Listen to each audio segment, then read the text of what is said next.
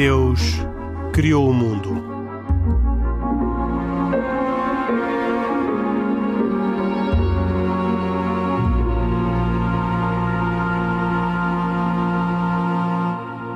Boa noite, bem-vindos a esta uh, edição de E Deus Criou o Mundo, um programa semanal de autoria com produção de Carlos Quevedo e cuidados técnicos de João Carrasco. Comigo, Henrique Mota, estão, como sempre, Khalid Jamal, Isaac Assor e Pedro Gil falam a título pessoal, não comprometem as suas, as suas religiões institucionalmente, mas falam de acordo com aquilo que as suas convicções religiosas lhes determinam também em termos da liberdade com que pensam os vários assuntos. Hoje gostava ainda de completar o tema do, uh, do corpo nas religiões abraâmicas que uh, iniciámos na semana passada e gostava também de ter tempo para falar sobre o tema do sacrilégio e da profanação. Falamos sobre o corpo, em primeiro lugar, aproveitando a disponibilidade da nossa convidada Luísa Ávila da Costa, professora da Faculdade de Desporto da Universidade do Porto, um, da, do Grupo de Sociologia do Desporto, tem formação na área da filosofia e da ética e, por isso, uh, propôs e viu aprovada a criação de uma disciplina intitulada Desporto e religião. É um tema que alguns, pelo menos eu, não esperariam encontrar assim diretamente numa faculdade de esporte. Já conversámos sobre isso na semana passada. Quem tiver curiosidade de ouvir a resposta da Luísa Ávila da Costa poderá encontrar o programa em rtp.pt e ouvi-lo nessa altura. Aliás, como a todos os programas destes seis anos de existência de E Deus Criou o Mundo. Hoje vamos aproveitar ainda a disponibilidade da nossa convidada para falar sobre mais alguns temas ligados ao desporto, eh, nomeadamente um que ficou pendente da semana passada, o da penitência uh, em tempos de desporto, e nomeadamente o sacrifício que os atletas fazem, os atletas muçulmanos fazem no Ramadão, e depois também algumas, uh, alguns outros temas que ficaram pendentes. Mas eu gostava de começar por um tema mais atual Uh, que uh, tem a ver com as declarações do Papa uh, Francisco sobre a vitória e a derrota, que levou, aliás, o jornal El País a fazer um título chamado Vaticano e a Teologia do Futebol, mas que se calhar Luísa Ávila da Costa se pode aplicar a outros, porque na derrota, diz o Papa, pode também haver uma vitória. Acha que é possível? Acha que os nossos, uh, os nossos desportistas na derrota encontram tema para achar que foi uma vitória? Uh, sim, bom, aqui há, há, diferentes perspectivas, não é? Quando falamos em desporto, podemos falar de muitas realidades diferentes. Podemos falar do desporto de alto rendimento, podemos falar do desporto de formação, do desporto de lazer, e são tipos de experiências com objetivos, finalidades completamente diferentes, não é? Uma expressão muito comum na formação pelo desporto é, nós dizemos muitas vezes às crianças, eu não digo, porque é uma, uma afirmação que eu não gosto de dizer, mas dizemos muitas vezes às crianças, não te preocupes, tu perdeste, o que importa é participar. Uh, e isto é uma, é uma, afirmação que muitas vezes uh, não faz sentido, sobretudo quando, quando, quando levamos o desporto a sério, quando levamos a vida a sério. Não quer dizer que a, derrota não tenha, uh, não traga benefícios, não quer dizer que a dor, o sofrimento, a desilusão não tragam benefícios, mas mas pelo menos no desporto, não sei, na experiência religiosa, acho que não deve ser procurada por si. Um, dela se podem retirar benefícios. E eu penso que isto, isto será comum também à experiência uh, religiosa que é, nós temos este slogan no desporto que é o no pain, no gain, não é? Nós, esta ideia do sacrifício, não é? Que para se chegar a um valor mais elevado é preciso percorrer um caminho exigente, duro, que nos desafia, que nos obriga a transcender-nos, a superar-nos e isto é expresso, no, e até voltando ao tema do corpo, é expresso até no nosso corpo. Não é? O nosso corpo precisa de treino, precisa de hábitos. As nossas fibras musculares, se não forem de alguma forma agredidas, não se regeneram, não, não crescem, não evoluem, não se aperfeiçoam. Não se aperfeiçoam. Portanto, esta ideia quase que ascética de que eh, melhorar, conseguir resultados, conseguir a vitória, conseguir o aperfeiçoamento implica um caminho de dedicação, de esforço, de sofrimento uh, parece-me uma ideia que, que, está expressa de uma forma muito, muito evidente no nosso corpo, nas nossas células, mas também na nossa forma de praticar desporto e que tem uma, uh, uma semelhança muito interessante, curiosa, com a experiência religiosa. Uh, e, e, o facto destes valores tão profundos estarem tão presentes na experiência desportiva, e já agora lanço aqui esta pergunta, este desafio aos colegas de conversa, que é se têm algum medo ou receio que o desporto possa roubar o domingo ou o sábado à, à religião. Ou seja, no fundo, se é possível encontrar na experiência desportiva Uh, uh, o desenvolvimento, a vivência deste tipo de valores, se de alguma forma uh, se sentem, sentem que pode haver uma transposição, uma transferência do valor do sagrado para o desporto, ou não? Pedro Gil, já que falámos do domingo, que é o dia dos, dos cristãos, Sim. a resposta do seu lado. Bom, eu, eu, primeiro diria que a, a, Luísa já fez várias referências a que havia um paralelismo entre a experiência desportiva e a experiência religiosa, pelo menos alguns pontos de contacto, e eu acho que são imensos os pontos de contacto, porque a religião é, contém em si todos os valores da experiência humana e, portanto, é, o que faz lógica é que haja uma réplica, isto é, que, que os cromossomas da experiência religiosa depois se vão descobrir nas várias dimensões da vida humana. Isso não, penso que este é o modo certo, na minha opinião, de ver.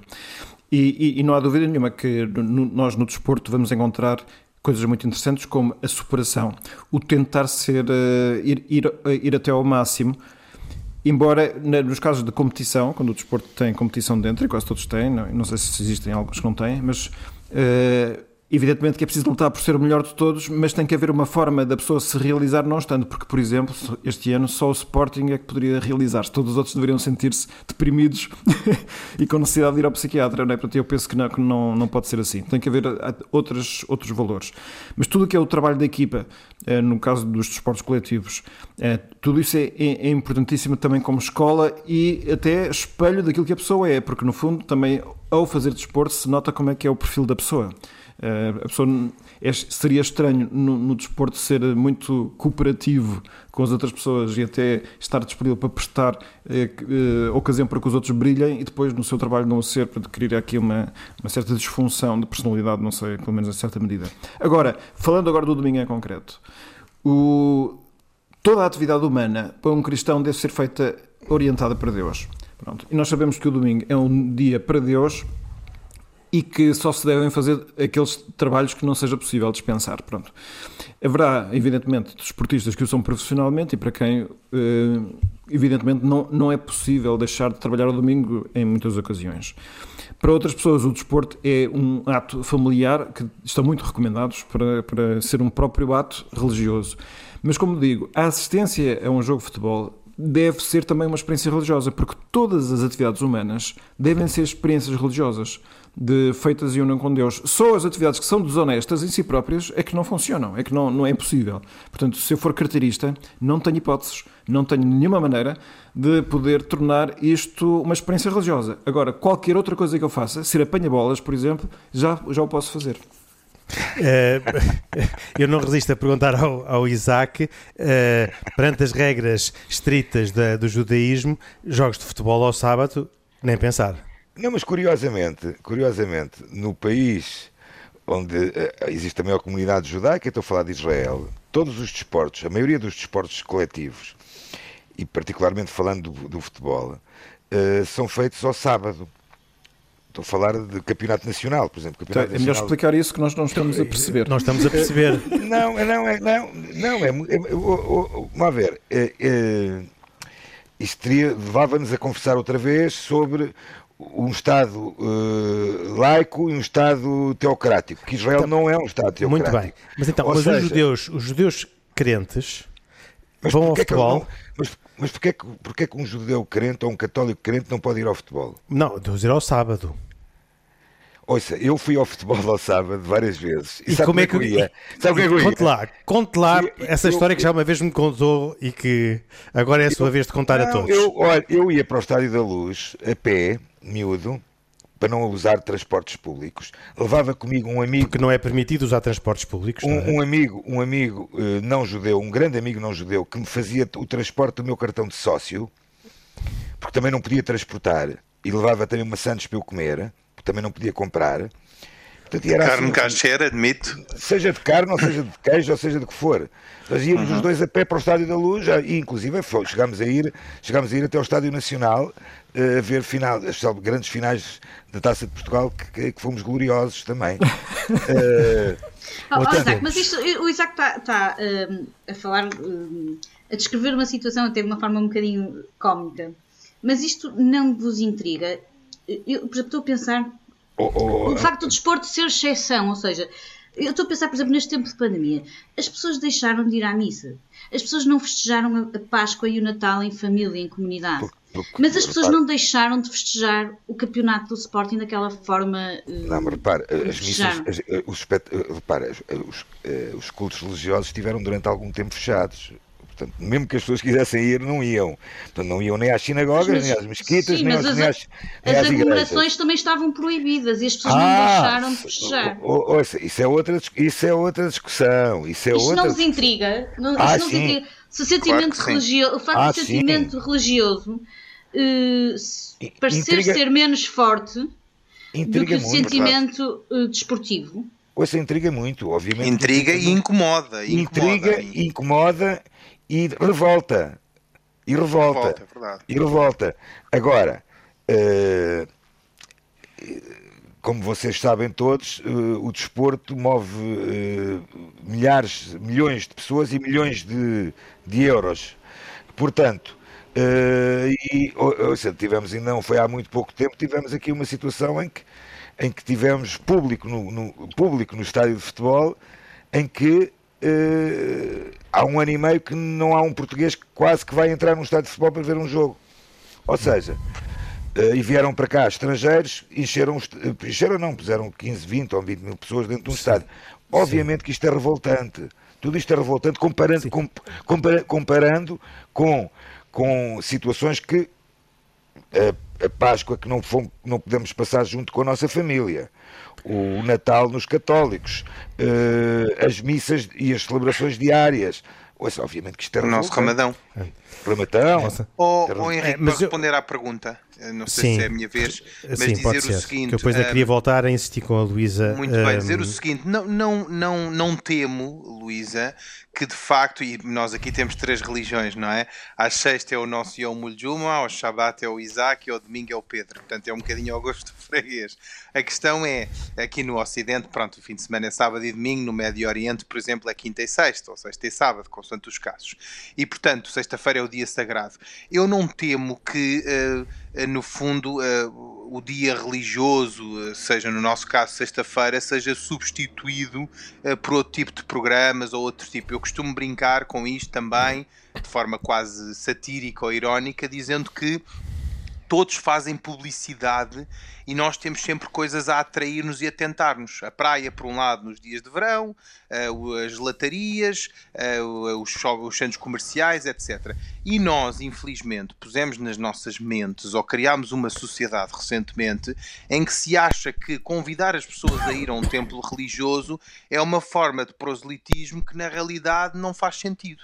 E portanto, aquilo que às vezes é o desafio que eu faço um bocadinho aos imãs e poderia ser feito aos padres e aos rabinos é convidem os vossos fiéis a irem às vossas congregações, não é? Aliciem-nos no bom sentido do termo, a irem passar lá um bom momento na presença de Deus que está sempre connosco, mas que especialmente tem uma espiritualidade diferente, todo o ritual de ir à missa ou uma oração na nossa mesquita ou até na sinagoga. E, portanto, hum, eu, eu acho é que nós, eh, carentes, digamos assim, temos de despontar mais e despoltar mais essa vontade de irmos aos templos e de uh, convivermos mais com o nosso Deus, que está em todo lado, mas que também um, ehm, se, se, estimula através da ida aos templos, não é? E, portanto, uh, acho que isso era a solução, digamos assim, para, para os nossos problemas.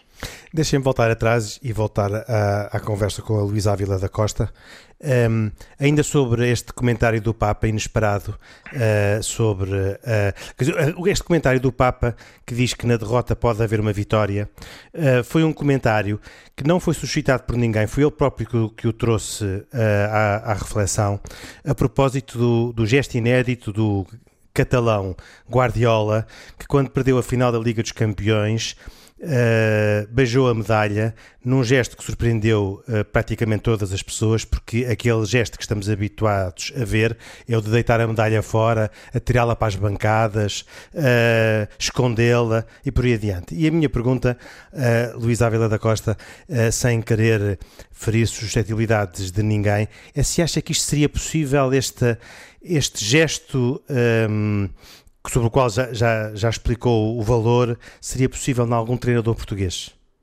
Conhece bem, por causa da sua experiência na Faculdade de Desporto, conhece, acha que isto é um, um procedimento que tem possibilidade de se repetir também em Portugal ou, ou foi uma bizarria que não voltará a acontecer? Bom, eh, eu penso que esse tipo de reação eh, está muito ligada à personalidade das pessoas. E, e nós temos muitos treinadores em Portugal com eh, posturas, formas de estar uh, muito distintas e, sobretudo, em níveis de competição. Há muitos treinadores desconhecidos da formação. Eu, eu veria esta atitude em muitos treinadores que conheço que não são conhecidos uh, uh, no campo mediático, digamos assim, porque estão no, em, em, escalões de formação. Mas, por exemplo, não me estranharia nada essa atitude no Fernando Santos, por exemplo. Não. não um, e, e, portanto não acho que. Eh, quer dizer, se calhar é, é uma atitude que pode ser rara, porque de facto está ali muito em jogo. uh, agora, eu acho que passa de facto uma mensagem que me parece muito importante, uh, não só no desporto, mas na sociedade em geral, que é esta, nós herdamos um bocadinho, já desde a Revolução Industrial, herdamos um bocadinho esta obsessão com o resultado, não é? Com, a, com o rendimento, com, com, com o, a mensuração dos resultados, o produto, uh, e esta obsessão uh, provocou em nós um certo afunilamento da experiência humana em geral e da experiência desportiva em particular, que é interessa fazer para ganhar, interessa fazer para produzir, e portanto a pessoa passou a ser uma máquina de rendimento, uma máquina de produção. e a verdade é que no caminho e por isso é que também me interessei muito por esta relação estética ou ética, não é? Que é, no caminho eh, há muitas experiências a reter, a aproveitar, a desfrutar. Uh, e que podem, eh, podem não originar os resultados mais favoráveis, os, os expectáveis. Não, não estou com isto a dizer que a derrota é uma coisa agradável, não é? E é bom que não seja. E até é bom que, até é bom que não seja. Mas faz Mas parte a... daquele sofrimento de que falava na semana passada, não é? Daquele modo de trabalhar a dor, ou não?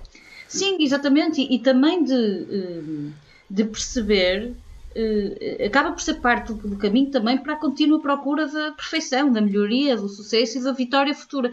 Claro que eh, seria um bocadinho contraditório da minha parte dizer que uma equipa joga muito bem e perde sempre. Não, é? não, faz muito sentido. Se perde sempre, há de, fazer, há de estar a fazer, pode estar a desfrutar imenso, mas há de estar a fazer alguma coisa errada. Não é?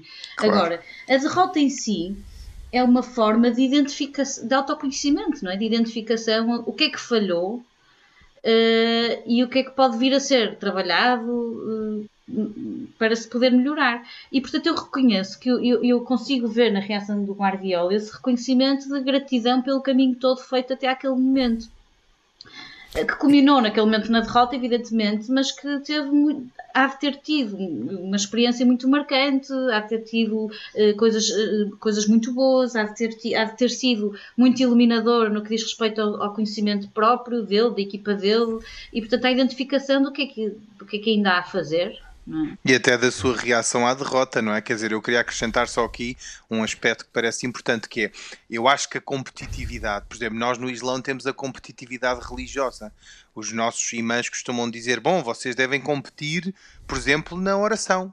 O que não é uma coisa má, mas sempre dentro de um espírito saudável, porque a partir do momento em que essa competitividade passa a ser destrutiva, ou seja, que eu me mato a rezar, sacrificando, lá está, os direitos do corpo, o meu descanso, etc., ela deixa de ser saudável, não é? E, portanto, passa a ser uma competição pura e dura, tentando sobrepor um ao outro de forma obsessiva, e eu acho que aí perde, perde o seu pragmatismo. Nós, no é? desporto, é? nós temos um nome para isso que é a procura mútua pela excelência, que é quando dois adversários se confrontam, ao darem o melhor de si, estão a permitir que o outro possa também dar o melhor de si e, e, e, possa ser desafiado para poder dar o melhor de si. Portanto, é, um adversário que desconsidere o seu oponente e que, portanto, que joga a brincar ou que joga de uma forma displicente, de alguma forma não está a levar a sério o outro e, portanto, não está a permitir que ele faça essa procura pela Está a desrespeitá-lo, não é, Luísa? A desrespeitá-lo, exatamente. E, portanto, esta procura mútua por excelência há de originar derrota em alguém. Até é engraçado esta questão, esta dimensão eh, religiosa do desporto. As pessoas rezam para quê? Rezam, rezam para ganhar. É porque eu, ao ganhar, estou a fazer com que o outro perca. Será que Deus está mais interessado em que eu ganhe ou que o outro perca, não é? Um, Deus realmente preocupa-se com isso. Uh, no fundo, estas questões são todas, uh, quer dizer, a certa altura, o que é, que é isto do ganhar e do perder? O meu bem é necessariamente um mal para o, um mal, para o outro? E, e essa leitura tão diria da modernidade do resultado do resultado esportivo parece-me que é redutora porque de facto o resultado quer a vitória quer a derrota se não são uma coisa que apareceu do nada, mas são reflexo de um caminho Claro. Parece que isso despreza o percurso, não é? E o percurso é muito, é muito valioso ao mesmo tempo, não é? Eu, eu, gostava só de fazer também uma reflexão que é que a condição humana, desde o momento em que houve o desarranjo do pecado original e enquanto não houver a vida futura em que tudo ficará resolvido, é, é um, um, um espaço de vigilância e combate. Neste momento, tudo aquilo que é bom custa esforço e é preciso também lutar para não se deixar levar por, pelas, pela atração pelas coisas que são más, que às vezes também sentimos. E é interessante que esta linguagem foi traduzida por São Paulo num texto que ele escreveu aos Coríntios, eh, no século I, eh, em que usa a linguagem do desporto precisamente. Ele, eu, eu passo a citar, tenho aqui o texto à minha frente, faço tudo isso por causa do Evangelho, a fim de me tornar co-participante do Evangelho, um verdadeiro atleta de Cristo. Não sabeis que entre todos os que correm no estádio, na verdade, somente um recebe o grande prémio? Correr de tal maneira que o alcanceis.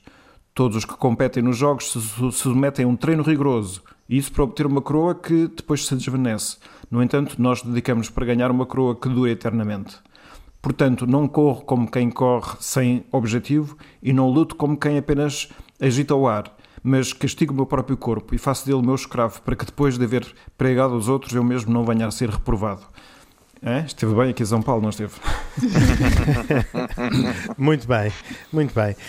Um, proponho que passemos a um tema que ficou da semana passada e que um, foi aqui referido já no, no final do programa, um, sobre o sacrifício no desporto um, e, em, e, em, geral, o sacrifício nas religiões, que tem o cruzamento do sacrifício da penitência religiosa nos, na, na, atividade desportiva dos atletas. O caso mais típico é o do Ramadão.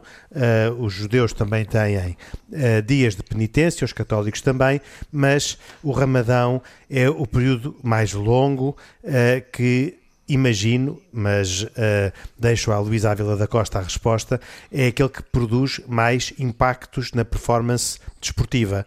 E uh, pergunto, como é que no, na, na, formação de futuros agentes do desporto na, na sua faculdade, como é que consegue pensar nesta relação entre, ao mesmo tempo, respeitar a penitência do Ramadão ou outras penitências de outras religiões e manter a sua capacidade para agir no máximo uh, no, uh, no, no, campo desportivo.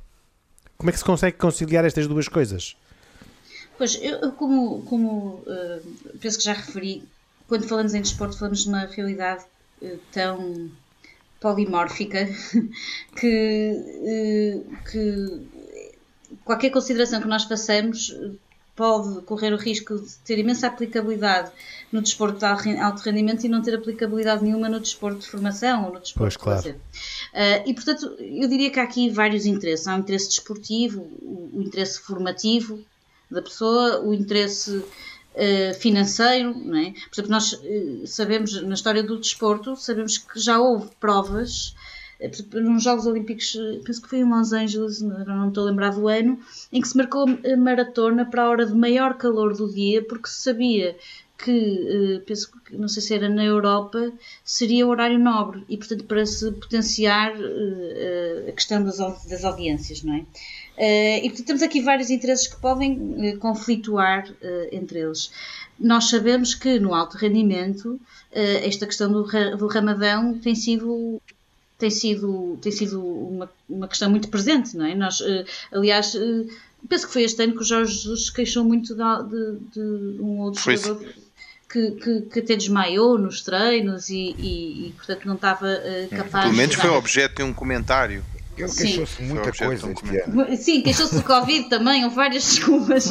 mas, mas, mas isto para dizer que isto acontece com muita frequência. Aliás, há, existem, se, procurarmos, se procurarem no Google ou no YouTube, encontram facilmente imagens. Eh, há, há países onde, onde a presença de jogadores eh, muçulmanos é tão, tão grande que até se interrompe os jogos a meio para eles, eh, quando o sol. Eh, Na Turquia, por exemplo, é um, Exatamente. exemplo. Quando o pôr do sol se dá e eles finalmente podem comer, interrompe-se o jogo para que eles possam alimentar, para que depois possam continuar o jogo. E, portanto, dependendo do contexto uh, social em que nós estamos e depois também dependendo do contexto esportivo em que nós estamos, o equilíbrio entre estes diferentes interesses, o interesse formativo, o interesse do rendimento esportivo, o interesse financeiro, o interesse individual de cada, de cada jogador, é eh, balanceado eh, de, formas, de formas muito diferentes. Uh, estamos a dar o exemplo do Ramadão, mas quer dizer, há, outro, há pouco tempo, não sei se acompanharam, uma, uma jogadora de 13 anos foi proibida de jogar basquete. Ah, sim, porque não tinha. Não por querer ter os braços tapados, porque era muçulmana. É verdade. na formação. Uh, aqui, aqui, quer dizer, salvaguardando a questão da, da segurança, não é? Uh, partindo do pressuposto que mangas nos braços não em nada uh, põe em causa a segurança dela e, de, e, dos demais, e também a questão da justiça, da igualdade, de, de estarem todos em igualdade de circunstâncias na competição. Assegurando estas duas coisas, no futebol, no futebol não, no basquete ou no desporto de formação, eu não consigo encontrar nenhuma razão lógica para se pôr o interesse uh, do cumprimento estrito do regulamento, que eu até nem sei se o regulamento prevê, uh, prevê, penso que até não, penso que até nem sequer o regulamento previa essa proibição, mas até considerando que o regulamento proibia essa proibição, não, não encontro nenhuma razão, uh, repito, salvaguardando a questão da segurança e da igualdade de circunstâncias, não encontro nenhuma razão para se colocar o interesse do cumprimento estrito do regulamento em relação aos equipamentos, ao interesse formativo dessa atleta e das outras todas não é? Porque o, o, a mensagem que se passou naquele evento de formação é uma mensagem que tem impacto não só na jogadora que foi proibida de jogar, mas nas outras todas que assistiram à forma como as, as instituições desportivas, no nível de formação, lidam com a diversidade religiosa, não é? Pois. É, é verdade. Por acaso, esse caso, oh, oh, Luísa, se me permite, teve um desfecho interessante, porque a Federação depois acabou por oferecer, à boa maneira portuguesa, ainda bem, um equipamento à jovem para não desencorajar a prática do, do basquetebol, no caso, não é? Mas eu só queria aqui um comentário, se me, puder, se me permitirem, em relação ao Ramadão. É curioso porque, neste caso, e uma expressão que é muito conhecida minha e que o Henrique gosta de brincar, a doutrina diverge. Ou seja, nós temos imãs que dizem que os atletas, quando na, na obrigatoriedade da prática desportiva, caso um atleta profissional, não é? Que não está a fazer um jogo por mero acaso ou por, por eh, exercício do seu lazer, digamos assim, uh, há imãs que entendem que o atleta poderia estar dispensado da prática do jejum. E há outros que dizem não, o jejum é obrigatório, é um dos pilares do Islão e, portanto, o atleta tem de praticar. Normalmente, e daquilo que eu tenho lido, tem-se entendido que se pode dispensar o jejum compensando-se num outro dia. Mas, mas é, é curioso decisão, que. o Khalid, isso é uma decisão da pessoa. Não? De individual, exatamente. Individual. E por isso é que eu acho que estou a chamar a atenção a isto, porque é engraçado que os atletas, eh, há uns tempos atrás, eu não me recordo quem, fez-se uma entrevista a um atleta muçulmano, não é? E ele disse que o Ramadão era uma força motivacional extra, embora ele estivesse fisicamente debilitado, ele sentia-se moralmente mais motivado para jogar, para ganhar e para marcar golos. E portanto, se repararem, eles depois chega ali uma altura, claro que isto em termos de rendimento, e o Jorge Jesus foi um dos treinadores que se queixou disso, eles estão mais postos a lesões, é, é inevitável, não é? Porque o corpo também tem necessidades. E portanto, quando eles quebram o jejum, se repararem, há ali uma altura que são alimentados com algo fortemente nutritivo, uma banana, um batido, qualquer coisa que rapidamente reponha a energia dos atletas, não é? Mas é muito interessante esta questão que é, no fundo, é, uma, é quase uma auto ou penitência ou renúncia, não é? Porque de facto uh, uh, essa renúncia corporal, material, digamos assim, acaba por ser compensada num estímulo emocional, espiritual, moral que lhes dá mais força, não é? Isto é, é uma reflexão, no fundo. É, esta reflexão do Khalid, aliás, permite-me uh, uh, abordar um outro tema e pedir à Luísa Ávila da Costa um comentário uh, sobre esta, esta renúncia, sobre o significado desta renúncia, porque na religião a renúncia tem um significado, eu diria quase fundacional. No desporto diz-se que também é muito importante, se calhar tem um significado estrutural para que os desportistas possam cumprir os seus objetivos, têm que prescindir de, muitas, de muitos objetivos pessoais. Pergunto se, há, se vê alguma relação ou se é, é pura coincidência. Não, não, não é pura coincidência. Eu diria que o desporto moderno herdou muitos dos valores da tradição judaico-cristã. E, e, e, esta questão da renúncia é, é, é, uma delas, não é? do sacrifício, da renúncia, mesmo até a expectativa de que. De que de, como é que dizer, da, da, compensação além mundo, digamos assim, nós, nós eh, quase, e por isso que eu diria que a experiência religiosa tem muito de, a experiência desportiva tem muito de religiosa, porque se nós repararmos, eh, o desporto está cheio de gestos, rituais, um, eh, formas de celebrar, formas de estar muito, muito semelhantes. E, e eu acho que tem a ver com esta herança. Um, o facto de os atletas acreditarem que se, se, se sacrificarem vão ter a recompensa, seja no, no resultado, seja na melhoria da performance, seja um, em tornarem-se melhores atletas, isto não é só uma evidência desportiva. Aliás, eu não tenho a certeza que, do ponto de vista científico, seja uma evidência. Nem sempre quem treina mais e quem se esforça mais eh, consegue melhor resultado, até porque... Mas isso também na religião, não, não, talvez não seja quem faz mais penitência que, te, que se aproxima pois, mais de Deus. Pois, exatamente. Não sei, pergunto aos nossos especialistas presentes, mas, uh, mas diga, diga, uh, Luísa.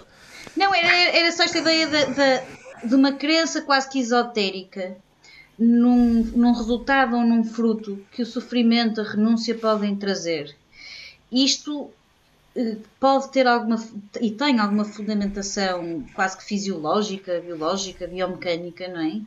Eh, mas, eh, mas parece-me que também está impregnado de uma herança axiológica que vem precisamente da tradição religiosa mas eu tenho medo de estar a dizer alguma coisa errada, mas a minha intuição diz-me diz isto. Muito bem, eu vou fazer aqui uma ronda, começo pelo Isaac. Uh, uh, no judaísmo há alguma, desculpem a expressão, uma caderneta de pontos uh, em que quem se sacrifica mais tem mais hipóteses de, não, não, não, de alcançar. Farei a mesma pergunta às três religiões. Começo pelo Isaac não. Não, não, não. Repare, essa, essa ideia de que uh, vai-se somando pontos e ao fim de determinados pontos tens mais, tens mais aproximas-te mais de Deus. É um bocadinho é um bocadinho é um bocado vago estar-se a falar nisso. A verdade é que por quantas mais mitzvot em, em hebraico boas ações tu fazes ações que estão aquelas que estão descritas na Torá tu vais-te aproximando mais de Deus. Isso é, não há dúvida. E só nenhuma. contam as boas ações da Torá, outras boas ações fora do catálogo não são relevantes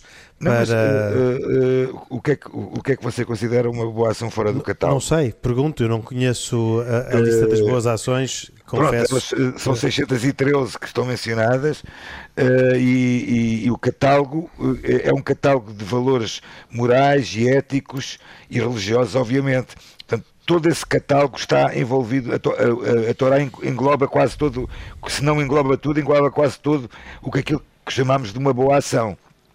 Ok, muito bem. Uh, passa então ao, ao, ao Khalid.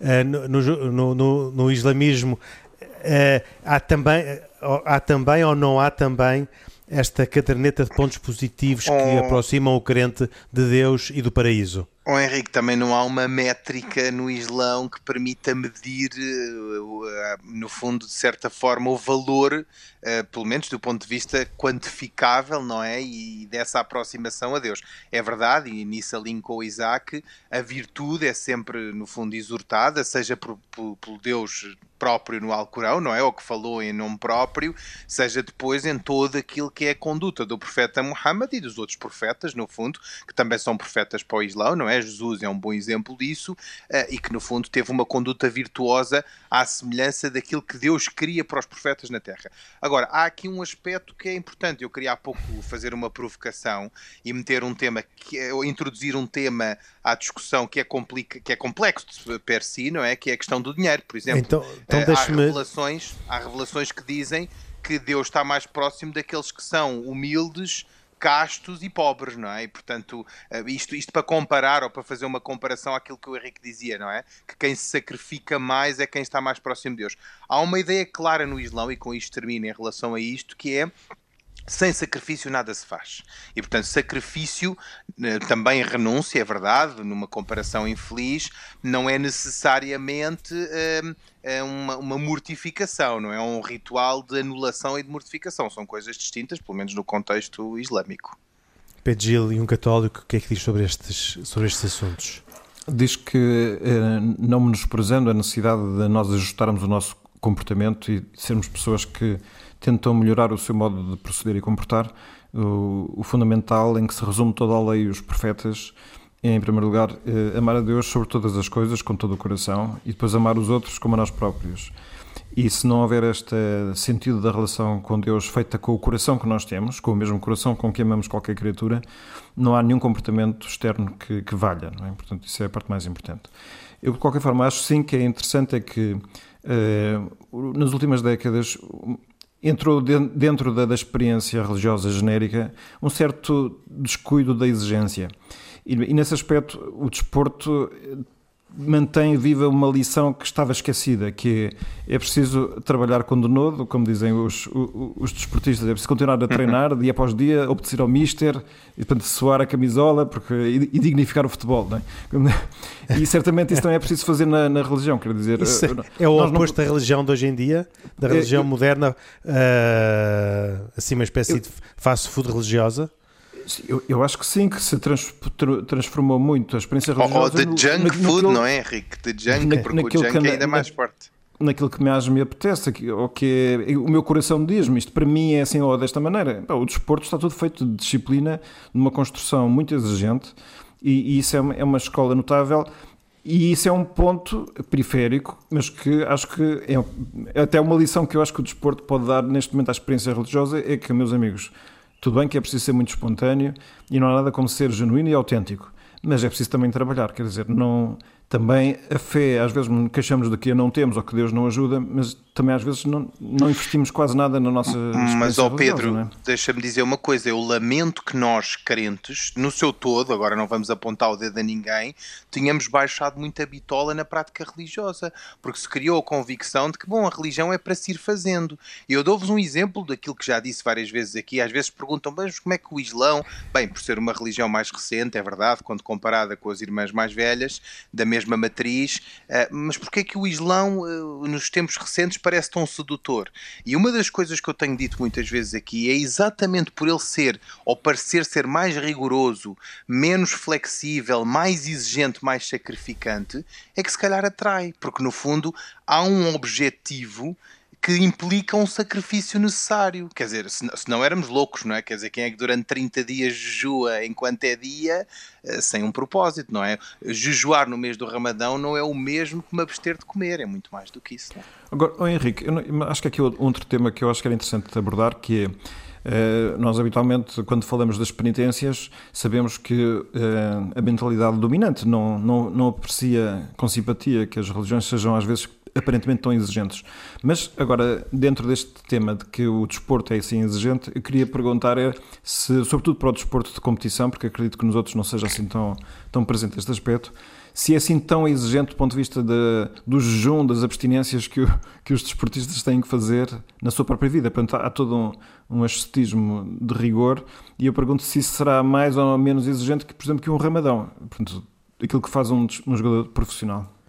Essa é uma pergunta para a Luísa Ávila da Costa, não é? Sim. É... Sim. Bom, Luísa. Eu, eu, eu, nunca jejuei tanto tempo e, e, a verdade é que nunca fui atleta de alta competição, portanto não sou a pessoa certa para, de, para descrever a comparação dessas experiências. Agora, uma coisa que eu posso uh, também uh, notar é que uh, o rendimento desportivo tem aumentado de tal forma que uh, intuímos que uh, os limites do que é humanamente uh, execuível estão a ser atingidos. Ou seja, nós vemos que as diferenças entre os recordes já não se medem em segundos, já se medem em, nem, nem em centésimos, já em milésimos de segundos. As diferenças, um, as diferenças de, de, de, recordes e de resultados são cada vez menores e, portanto, sentimos que estamos a chegar a um, a um, a um limite Uh, embora uh, nas comunidades do desporto queremos sempre acreditar que esse limite não existe, não é?